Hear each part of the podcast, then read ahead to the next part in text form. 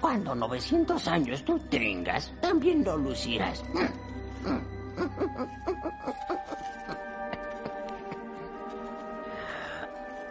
Pronto descansaré. Sí, para siempre dormiré. Lo merezco.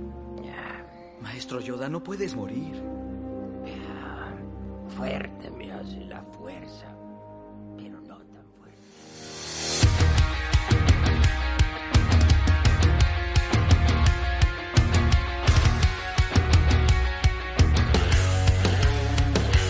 ¿Qué tal chicos, chicas? Bienvenidos a Siempre en Movimiento. Estamos de vuelta, seguimos nuestra primera temporada. Ojo, sigue siendo la primera, lo que pasa es que me demoré un poquito en sacar los siguientes capítulos eh, debido a muchísimas cosas que tenía que hacer, sobre todo en lo educacional. Eh, pero no se preocupen porque tenemos capítulos para rato. De hecho, mientras más educo, más me vienen a la mente más capítulos, así que no se preocupen, son unos muy buenos con invitados especiales, así que tranquilitos. Espero que todos estén muy bien. Les recomiendo si este es tu primer podcast ponerte al día con los siguientes. Eh, la idea es tratar de en poco tiempo eh, comentar algún tema, eh, algo un poquito más entretenido, no no estar horas y horas hablando de un mismo tema, sino que hacerlo un poquito más accesible a todos. Y eh, para los que no me conocen, yo soy Marcelo Arancibia, soy kinesiólogo, especialista en rendimiento y soy un apasionado del movimiento. De hecho, el nombre del podcast lo dice, y siempre estoy en movimiento, movimiento en todo sentido, tratando de mejorar las cosas como se están haciendo hoy en día. Eh, estoy súper feliz porque el fin de semana, eh, de hecho toda la semana pasada estuve en la mentoría nivel 1 realizando, de Exos, realizándola junto a Yair. Eh, estuvo muy buena la cantidad y la calidad de personas que hubo. De hecho, me, llamó la atención la mayoría llegando a la hora. Era un, era un típico problema que teníamos cuando hacíamos las mentorías. Las personas no llegan a la hora. En Chile son muy acostumbrados a llegar justo. Eh, así que muy feliz por eso, porque llegaron muy buena calidad de profesionales.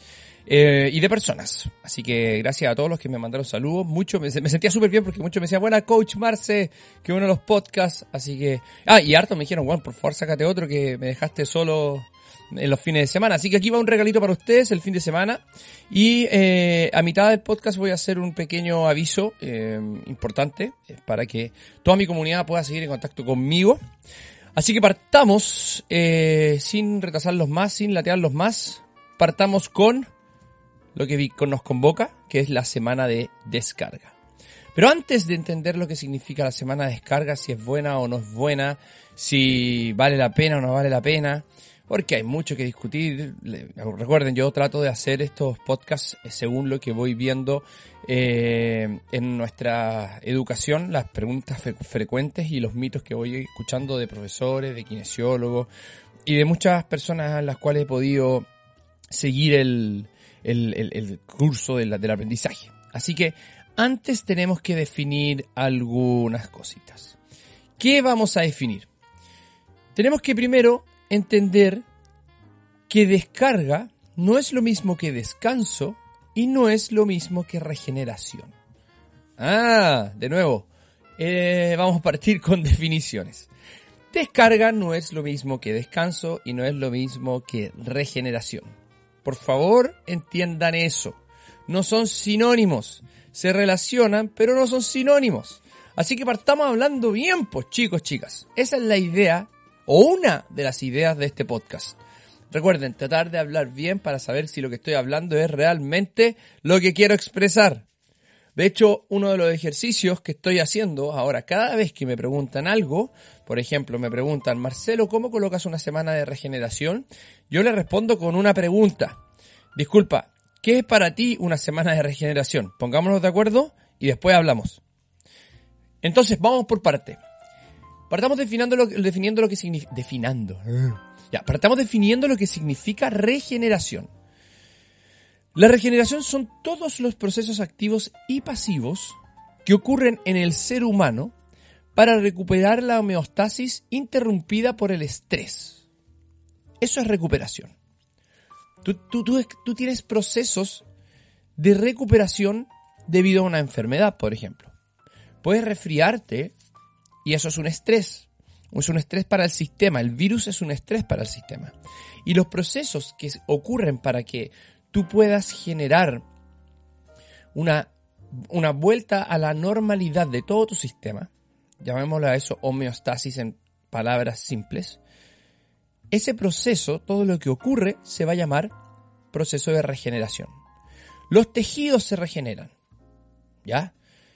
Cuando tú tienes una cicatriz en la piel, el proceso que tú ves que primero se coloca rojita, después un poco más rosadita, con un poquito de, de, de ahí como eh, una especie de sustancia gelatinosa que después se transforma en qué, en una, en una costra, después se sale la costra y queda un poquito más sensible, empieza a sentir esa zona que después se empieza a desensibilizar, ahí están los nervios regenerándose, acomodándose a los nuevos estímulos, hasta llegar a una piel que prácticamente no se ve nada lo que pasó ahí, a no ser que fuese una cicatriz muy grande.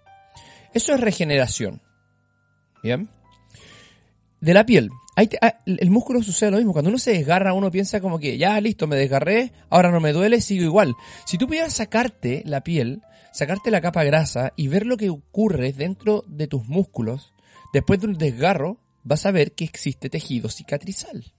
Y una de las funciones de la rehabilitación es hacer que ese tejido cicatrizal sea lo más funcional posible. ¿Qué significa eso? No significa que esté hecho para jugar fútbol o básquetbol o funcional en el entrenamiento que se hace los fines de semana ahí en algún gimnasio donde hay 500 personas entrenando arriba de un cono. No, no, no. eso no, no se llama en esa relación a la función.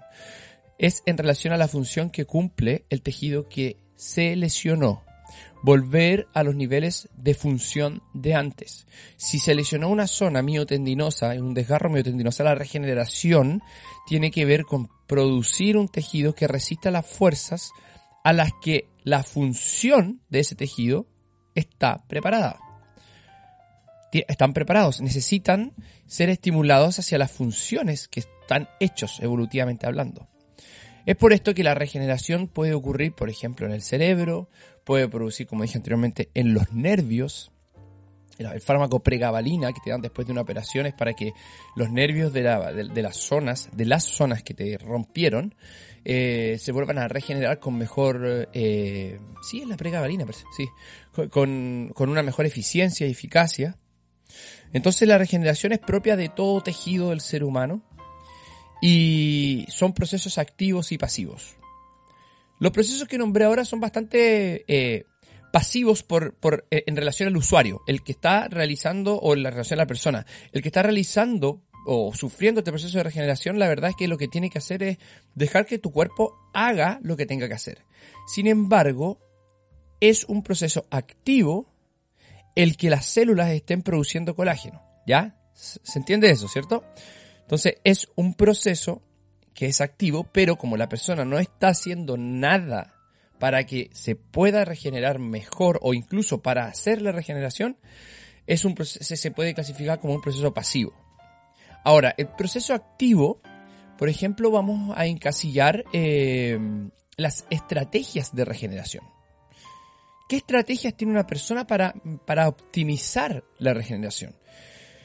Lo que sabemos en la ciencia dura, en la ciencia eh, más bien eh, formal, ¿ya? Eh, es que la regeneración se puede afectar para generar una regeneración más rápida en pocas cantidades.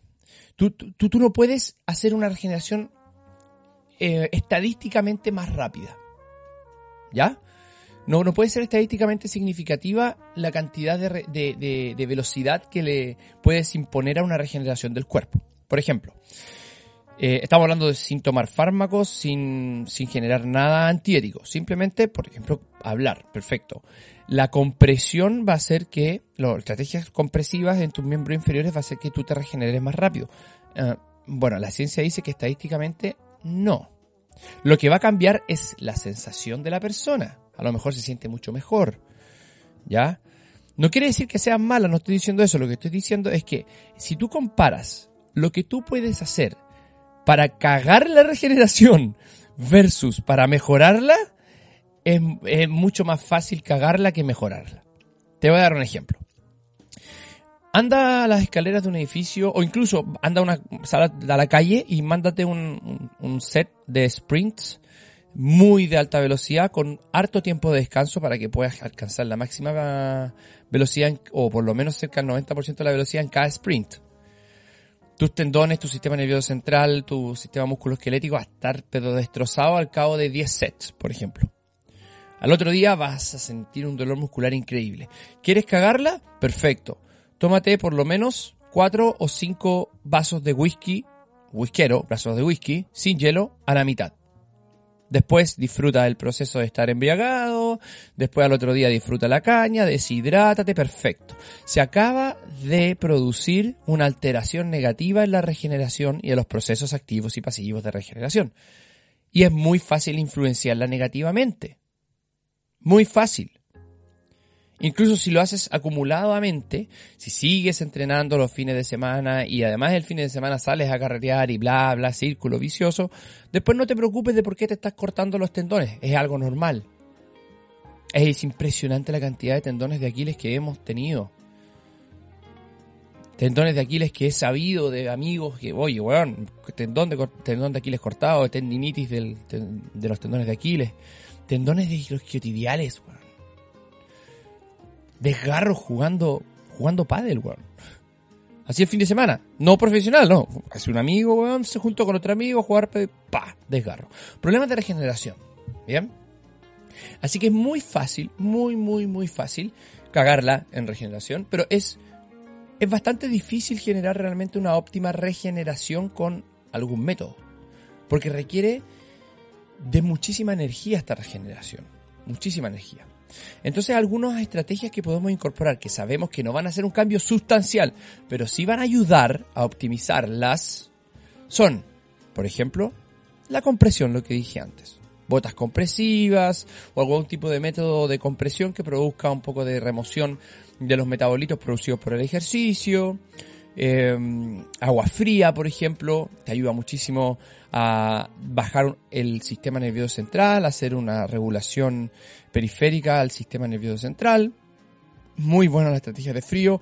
Inflamación, la verdad es que no es tanto lo que provoca, para que no sigan con eso, lo que provoca principalmente es una disminución de la estimulación del sistema nervioso simpático eh, a largo plazo. Entonces, después de una buena sumergida en hielo, en frío, a los cabos de 2-3 horas vas a estar bastante mejor con tu sistema nervioso, bajar la temperatura y la temperatura corporal es uno de los grandes limitantes de- del rendimiento y finalmente vas a poder recuperarte de una manera más óptima, porque recuperarte mejor a no hacer eso, la ciencia dice que, ah, no lo sé.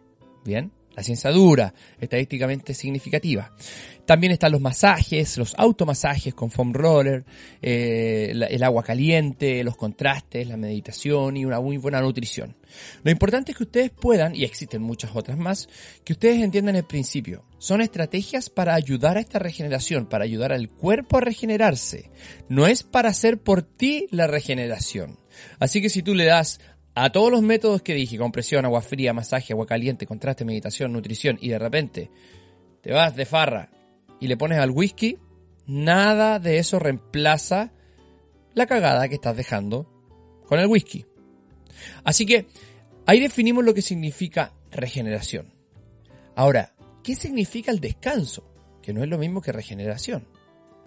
El descanso desde el punto de vista de las variables del entrenamiento y de la programación del entrenamiento es cuando planificas el cese, el cese de todos los estímulos de una manera considerable.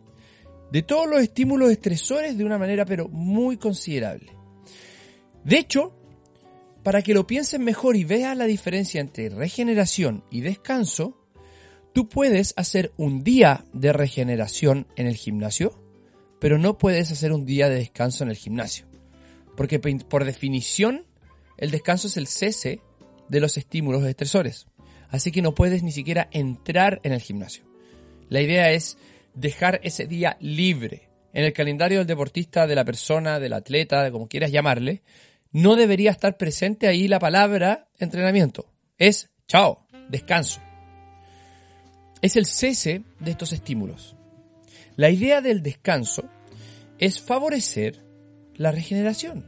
Pero no solamente la regeneración de los tejidos, sino que también dejar un poco de lado el estrés mental que provoca la práctica, la sensación de la práctica. Bien, es, por ejemplo, después del el ciclo competitivo, podemos hacer dos semanas de descanso, en donde no vas a tocar el gimnasio, no vas a hacer ninguna estrategia regenerativa, a no ser que sea solamente el descanso. Lo único que vas a hacer es irte a una playa paradisiaca y pasar el tiempo relajándote con tu familia, olvidándote de todo lo que tienes que hacer. Son las vacaciones. Puede haber un día de descanso, pero ese día de descanso no lo puedes hacer en el gimnasio. Porque si lo haces en el gimnasio, tu, cuerpo, por condicionamiento, al momento de tomar el auto e ir al gimnasio, ya empezó a elevar la frecuencia cardíaca. Porque sabe que se va a estresar. Se empieza a preparar. Ya estás pisando el gimnasio y ya tu temperatura corporal está aumentando. Tu sistema se está preparando para. Por eso, ese estímulo hay que a veces, y planificado, disminuirlo. Eso es un descanso. Entonces, cuando yo planifico un día de descarga, es diferente a un día de descanso. ¿Bien? Y cuando planifico un día de regeneración, es diferente a un día de descanso y es diferente a un día de descarga. ¿Qué significa entonces ahora la descarga? Pero antes, antes de seguir avanzando en la definición de descarga, y ahí vamos a la semana de descarga, ven que yo necesito ponerme de acuerdo con ustedes, pues chiquillos, chicas, necesito ponerme de acuerdo porque si no empezamos a hablar cualquier cosa y después, ah, es que Marcelo dijo que la regeneración se puede planificar como fuera del... Espérate, primero definamos. Pero antes de seguir definiendo y definir las, qué es la semana de descarga, siendo las 8.50 del día viernes 5 de noviembre, y gracias a todos por los saludos de cumpleaños, tuve cumpleaños el 1 de noviembre, lo pasé muy, muy, muy, muy bien. Tomándome un cafecito italiano. Eh, les voy a comentar algo sobre eh, las redes sociales, eh, específicamente mis redes sociales. Se viene una nueva forma de poder comunicarme con ustedes porque ya no doy abasto con todos los mensajes que me están llegando. Acabamos de llegar a los 15.000 15.000 personas en este podcast, lo acabo de revisar. Es mucho, mucho, y no puedo contestarles a todos. Hay muchas preguntas muy interesantes. Yo no, no tengo mucho tiempo para que puedas entender qué es lo que se hace o, o qué es lo que yo hago en la vida diaria. ¿Ya? Mira, me acabo de levantar, hice hace una hora y media Wim Hof, me metí a la barrica, después estoy grabando este podcast donde hice la pauta del podcast, termino este podcast, lo edito, lo subo, me voy a MS, tengo una reunión en MS, me quedo en MS, planifico la próxima semana de algunos atletas, después tengo segunda reunión en MS hasta las 4 de la tarde, después tengo otra reunión con un amigo que traigo a Viña, así que ahí atentos, un amigo de entrenamiento que traigo a Viña a hacer una presentación y después más encima tengo que entrenar yo. No tengo tiempo. Así que, ¿cómo lo vamos a hacer? La idea es que voy a dejar un día a la semana para que ustedes puedan conectarse conmigo a través de la plataforma Twitch, que ya tengo el canal arriba. Tranquilos, yo les voy a decir a través de Instagram cuál es mi Twitch y cómo hacer todo. Voy a hacer una especie de manual para que todos puedan tener eso. Y vamos a hacer preguntas durante una hora, preguntas y respuestas en un streaming por Twitch, una vez por semana. ¿Qué les parece? ¿Ah? Se viene. Entonces, de esa forma puedo seguir teniendo contacto con ustedes y ustedes lo único que tienen que hacer es conectarse a la hora que yo voy a decir esa semana, porque no va a ser fijo, probablemente voy a ir variando. Voy a tratarlo de hacerlo lo más fijo posible, pero después ustedes me dicen, ya, perfecto. Marcelo, te conectaste acá y, por ejemplo, vamos a discutir el post que hice esa semana. Por ejemplo, esta semana hice un post que tiene bastantes, bastantes likes, que fue si yo entre- te entrenarías en esta posición, que era la rotación externa glenumeral. Si no lo has visto, anda a verlo. Y surgieron muchas dudas y me están escribiendo por interno sobre cómo programarlo. Perfecto. Esas dudas las vamos a discutir ahí. ¿Vale? Así que se vienen nuevas cosas, chicos, chicas, muchas gracias por todo el apoyo, porque sin ustedes no podríamos seguir haciendo esto y cumpliendo mi misión de tratar de llegar a más gente para que suba el nivel del servicio y de la forma en que está siendo tratado todos nuestros atletas y nuestros pacientes. ¿Vale? Bien. Sigamos entonces. ¿Qué significa la descarga? Es simplemente un proceso en el cual la carga del entrenamiento disminuye para favorecer la recuperación del individuo. Ah, ahora entiendo. Sí, pues, es diferente la regeneración que o regeneración o recuperación es diferente a la descarga. La carga del entrenamiento puede ser medida de varias formas. Existe la carga mental, exi- existe la carga física, lo podemos medir a través de la intensidad o del volumen. Lo importante es que la carga tiene que disminuir por alguna de sus variables para que tu cuerpo diga, ah, este compadre no le está metiendo ahora, perfecto. Ahora que no le está metiendo, me recupero. ¿Ya? Me recupero. Trato de poder generar algunas estrategias, incluso de regeneración dentro de la semana de descarga, sin dejar de entrenar, solamente bajando la carga, para que tu cuerpo pueda producir mejor recuperación. ¿Vale?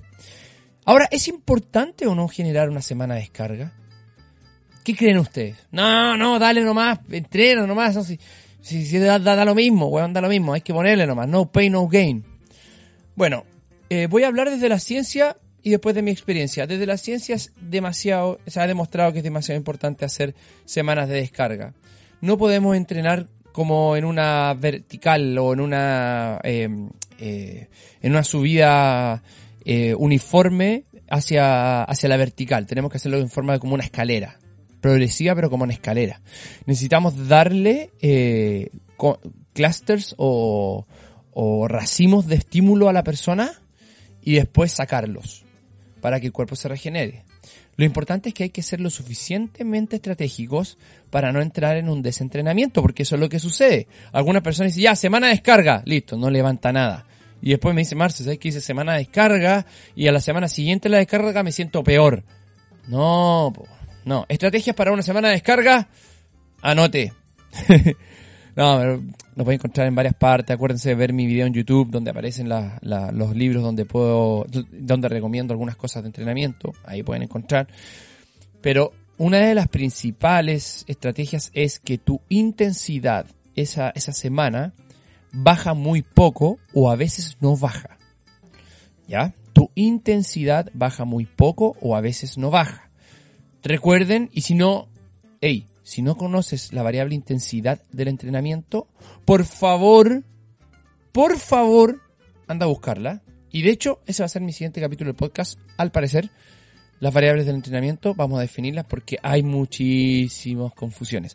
La intensidad del entrenamiento no tiene nada que ver con la re, o sea, em, con la percepción, la RPE, la percepción del esfuerzo. Un entrenamiento puede ser de mucho volumen y de baja intensidad y sentir un esfuerzo muy alto. Y viceversa. Entonces, la intensidad, las variables de intensidad tienen que ser en algunos casos iguales a la semana anterior o en otros casos incluso bajarlos en la semana de descarga. Pero no bajar mucho. Generalmente lo que se hace es eso. Y además se hace que el volumen del entrenamiento disminuya. ¿Qué significa el volumen? El volumen, por ejemplo, semanal del tonelaje que estoy moviendo. Y, y ese disminuye bastante. Del 100% de la semana anterior puede bajar al 65% de la semana anterior e incluso al 40% en algunos procesos de tapering. En esa semana de descarga entonces la intensidad se mantiene o baja un poquito y el volumen baja muchísimo. Incluso puede bajar hasta la frecuencia del entrenamiento que indirectamente te va a bajar el volumen del entrenamiento. Te doy un ejemplo más práctico. Supongamos que la semana anterior hiciste tres, vamos a hacer ni siquiera bloques, ¿ya? Por entrenamiento y entrenaste tres veces por semana y por entrenamiento hiciste tres movimientos, que es bastante poco, pero no importa, tres movimientos de alta intensidad, llamémosles de fuerza máxima. Lunes, miércoles y viernes entrenaste fuerza máxima, tres movimientos cada día. ¿Bien? Esa fue tu última semana y la intensidad medida en lo que tú quieras encontrar como intensidad, llamémosle por ejemplo kilogramo promedio por peso. La intensidad fue de kilogramo promedio por peso de eh, 100 kilos. Todos los entrenamientos, para hacerlo, hacerlo corta. Y el volumen fue de un total de 2.000 kilos diarios. ¿Ya? Una semana de regeneración, o sea, perdón, una semana de descarga a la semana siguiente podría ser mantener o quizás bajar a 90 kilogramos por repetición, pero en vez de hacer tres movimientos por sesión, hago quizás un movimiento por sesión. Pero ese movimiento es intenso, a 90 kilos mínimo por repetición. Y el volumen lo estoy bajando porque estoy quitando la cantidad de, de- de- de mo- movimientos, por lo tanto, si entrenaba en tonelaje 2.000 kilos por sesión, o 2 toneladas por sesión, quizás me baje a 500 kilos por sesión, por darte un ejemplo. Pero la intensidad se mantuvo alta, en 90 kilos por cada repetición. La RPE probablemente baje. Pero ¿por qué es clave mantener la intensidad y por qué es clave bajar el volumen? Porque si yo mantengo la intensidad, no voy a perder el fitness. Porque el sistema va a seguir teniendo el estímulo mínimo necesario. Bajo el volumen para disminuir el estrés, para disminuir esa carga, pero la intensidad la mantengo. Eso lo hacen bastante los runners. Tengo muchos amigos runners, incluso algunos profesionales, e incluso algunos de triatlón, donde claro, pues la semana anterior no, no están corriendo lo mismo que las dos semanas antes que, que la competencia, están corriendo mucho menos. Pero la velocidad con que están corriendo es bastante alta. Es bastante alta. Corren muy rápido, pero por muy poco tiempo. Entonces, eso es la semana de descarga. Y además, en este tiempo, si te fijas, sacaste dos movimientos de tres que hacías al día, se pueden planear estrategias de regeneración, donde voy a tener más exposición y volumen en qué? En movimientos de que, que, por ejemplo sean más bien de elongación pasiva, elongación activa. Voy a tener exposición a compresión, agua fría, masajes, meditación, nutrición, lo que tú quieras que sea regenerativo. E incluso en esa semana puedo planificar un día off. Si entreno, por ejemplo, todos los días de la semana, puedo colocar uno o dos días off o días de descanso, porque esa es mi semana de descarga. Si yo le quito entrenamientos a una persona que está entrenando seis veces por semana, le bajo a cuatro veces por semana, su volumen disminuyó, probablemente si entrenó exactamente lo mismo. Entonces, eso es una semana de regeneración y qué beneficios trae. Mira, existen muchas formas de incorporarlo, existen muchas, muchas formas de incorporarlo. Puede ser, por ejemplo, tres semanas de carga progresiva con una semana de descarga. Tres semanas de carga plana, quiere decir que no aumenta la intensidad ni el volumen, solamente carga plana y una semana de descarga. Puede haber dos semanas de carga por dos semanas de descarga. Puede haber una semana de carga por una de descarga y así lo que tú quieras encontrar. En serio. Porque los estudios demuestran en poblaciones en N grandes, ¿cierto? ¿Qué es lo mejor para ese N de personas? Para, ese, para esa población. Pero te vas a dar cuenta que a ti mismo o a otras personas les conviene otro tipo de programación, otro tipo de paradigma de descarga. A mí, por ejemplo, me, me sirve mucho, por mi personalidad, por mi forma de ser, por mi fisiología, un paradigma 3-1. Es decir, carga 3, descansa 1, o haz, mejor dicho, la eh, descarga en 1.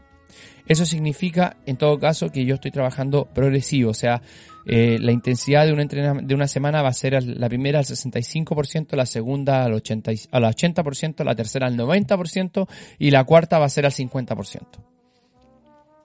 Y hay otras formas, por ejemplo, cuando están haciendo métodos de impacto cercanos a la competencia, eh, o métodos de alta, de muy alta intensidad, como trabajos de potencia, fuerza máxima, con deportistas que no están acostumbrados a esto. Se, se sabe que eh, en ese tipo de poblaciones, deportistas novatos que no están acostumbrados a mantener mucha intensidad, solamente entrenar dos semanas de carga por una de descarga. Entonces va a ir variando. Te recomiendo buscar la semana de descargas. Eh, en inglés, deload week, ¿ya? Eh, es descarga, es bajar la carga. Y las funciones son muchas. Muchas. Y lo importante es que durante esta semana vas a entonces favorecer estos procesos de regeneración, le das un descanso a tu, a tu sistema y lo que aprenden los deportistas de eh, alto rendimiento, ellos saben que la mayor parte del tiempo no están en su alto rendimiento. Ellos saben que están al rendimiento más bajo incluso de la competencia. Porque es ese rompimiento, ese estrés, ese sacarse la mierda el que te va a producir después la supercompensación y por lo tanto después el proceso de generación del máximo rendimiento. Pero para eso necesito ser inteligente. Porque el deportista de alto rendimiento, para poder lograr esas maravillosas hazañas que hacen y que necesitan demasiada práctica, no puede matarse una semana y lesionarse porque se mató esa semana necesita estar progresivamente entrenando. Eh, planifican meses y meses y años. Un deportista olímpico planifica cuatro años. La planificación más larga que yo me he tenido que mandar ha sido de tres años. Tres años, fue bonito ese proceso. Eh, tres años de, programación y generalmente eh, uno no proyecta tanto en personas en población general. Uno trata de que vayan al gimnasio, que se muevan un poco, que vayan a tu centro.